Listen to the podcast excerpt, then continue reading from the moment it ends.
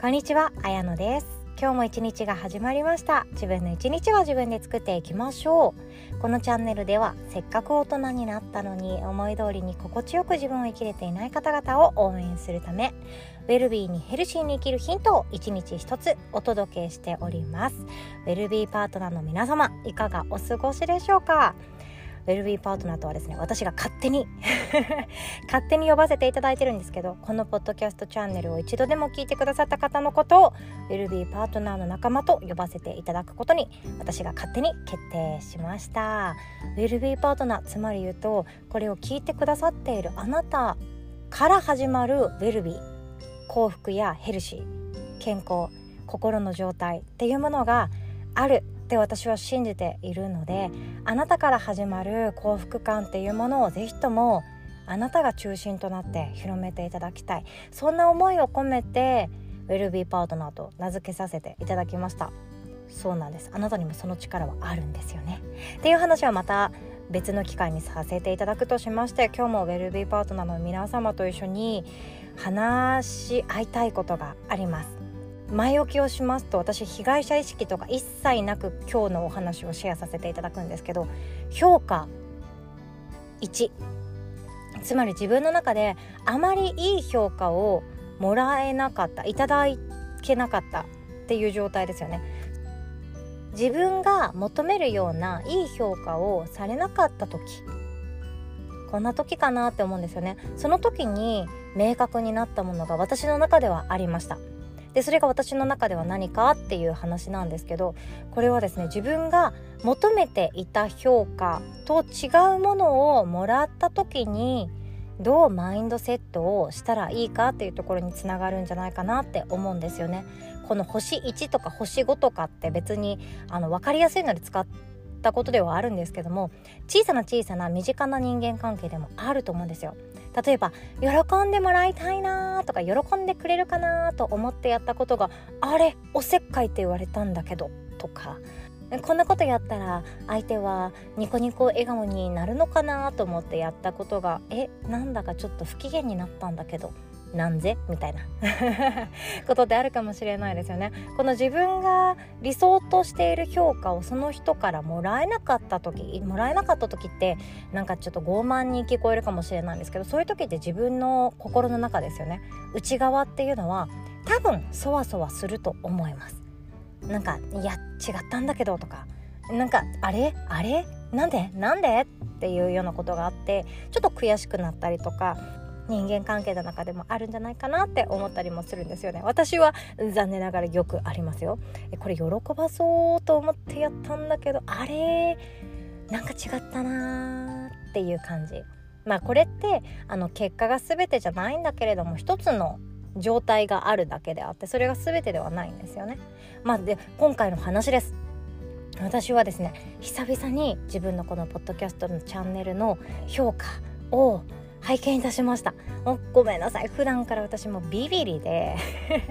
未だにビビリでですね。あのなんか直視できない直視できないって思って全然ごめんなさい見れない人物なんですよ。だって怖いじゃないですか。全てが星1とか星2ばっかりだったらなんかもう私いやもうやめようとかなんかもういやーってなってまたなんかちょっと引きこもりがちになったりとかするくらいだったら見ずに自分がいいと思ったものを発信し続けようって決めて続けてきた人間ではあるんですけどもいやいや待てよ。私も大人だしそろそろ自分のなんか求められてることとか違ったなっていう気づきとかなんだろう反省とかをし始めた方がいいんじゃないか。遅いですね。そろそろって本当遅いんですけどこの場に及んで思い始めまして評価をガバッと拝見いたしました。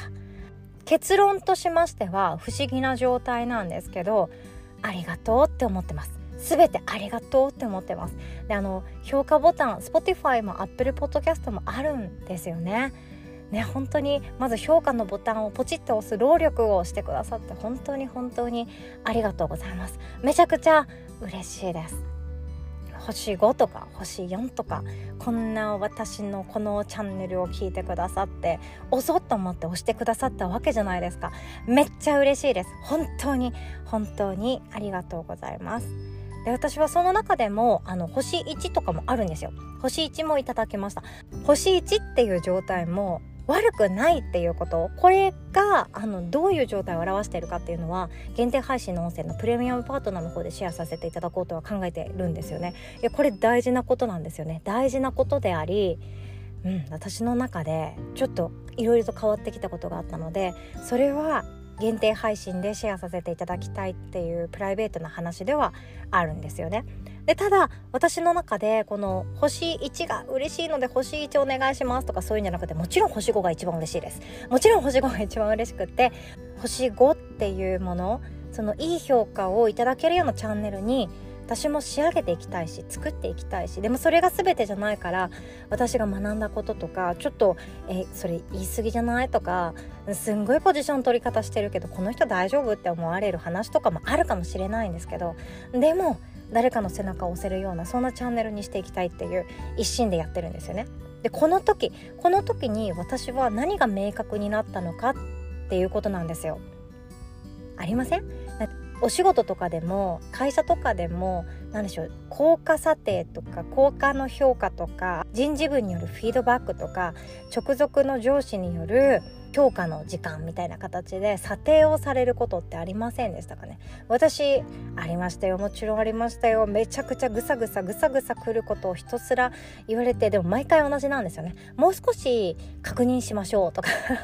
誤字脱字をもうちょっと減らせたらいいですよね。とかえっと、好きな仕事のパフォーマンスと苦手とする仕事のパフォーマンスの差が大きすぎますのでみたいな形を毎回毎回言われてあ分かってます。ごめんなさい。とかそんな感じですね。ボーナスもらってごめんなさいっていう瞬間が本当毎年何回かあってぐさぐさぐさぐさ来てなんか胃がキリキリするとかなんか朝ごはん絶対食べないわ今日みたいな日があったんですよね。でもそういう時にも何でしょうそういう時じゃなくてもなんですけど自分のことをあこんな風に評価するんだジャッジするんだっていうことまずそもそも人はジャッジされるのはあまり好きじゃないと思いますし私も好きじゃないです。でもそのジャッジ評価っていうものとか判断されたっていうことが自分が理想としていない状態の評価をされた時自分のメンタルってぶっちゃけ悲しいなって思うんですよね。だって喜んでは欲しくってやってたりとか自分なりには一生懸命やってたりすることがそんなに評価されなかった。むしろあまりいい評価をされなくって反省点だよねこれっていう風な言われ方をしてしまった。友達との関係でも私これ相手のこと喜ばせたいっていうか一緒に何か感動を分かち合いたいと思って提案したことだけどあれ？違ったなとかこれ喜んでもらえると思って送ったギフトなのにあれ？あれれ？っていうような望んでいない評価をされた時自分のことがちょっとだけ嫌になったりとかなんでだろうなんで私またこんなことやってんだろうって不安に思ったり腹が立ったりすることがあるかもしれないですね。で今回私はどういう状態でマインドセットをしたかっていうとですね自分のことを必要としてくれる人に思いっきりフォーカスしようっていう改めて決断ができたんですよね。そうどういうことかって言いますとポッドキャストのこのアルゴリズムとかいろんなことで言うと、えっと、この場でお話しすることではないので省かせていただくんですけど例えば私のことを必要としているとか私の力が欲しいとか私と喋りたいとか私と関わってみたいって思ってくれてる人その人に私はやっぱりフォーカスしてそのたった一人の人かもしれないたった一人の人かもしれないけどその人に体を向けていたいって思ったんですよね。全ての人を幸せにすることって多分この人生私の命一つでは多分無謀すぎて諦めた方がいいことであって本当にやるのであればたくさんの人の力を借りてやっていくことだとは思うんですけどでもそうじゃなくて自分一人の命でやっていくのであればどうした方がいいのかどんな風に生きてみるのがいいのか？ってなった時に自分のことを必要としないとかこの人何言ってんだ？っていう聞き方をしている人とかなんかこの人が言い間違いするの待ってよとかカミカミなところを見つけようとかそういう人たちのために荒探しをしている人のために自分の命エネルギーを使うことってとってももったいないことなんじゃないかなって思うわけなんですよ。私も会社員時代はですね本当に恥ずかしいくらいのポンコツ具合でですね誤字脱字がない文章はないくらい書いたことがないそんな完璧な文章っていうくらい毎回赤ペンだらけだったわけなんですよね。で赤ペンのチェックが入らない文章は本当に書いたことがなくってそのくらいのレベルな人間なんですよ。でもその荒探しをしている人のために私は生きてるんじゃないんですよ。そうあなた自身が何かを作ったり表現しようとか自分の思いを伝えようってする時はですね私のことあなたいらないよねとかえ私のこと別にどっちでもいいって思ってるよねとかえ私のミスをあなた探してるよねっていう人のためにあなたのエネルギーを使うのは私はもったいないって本当に思うんですよ。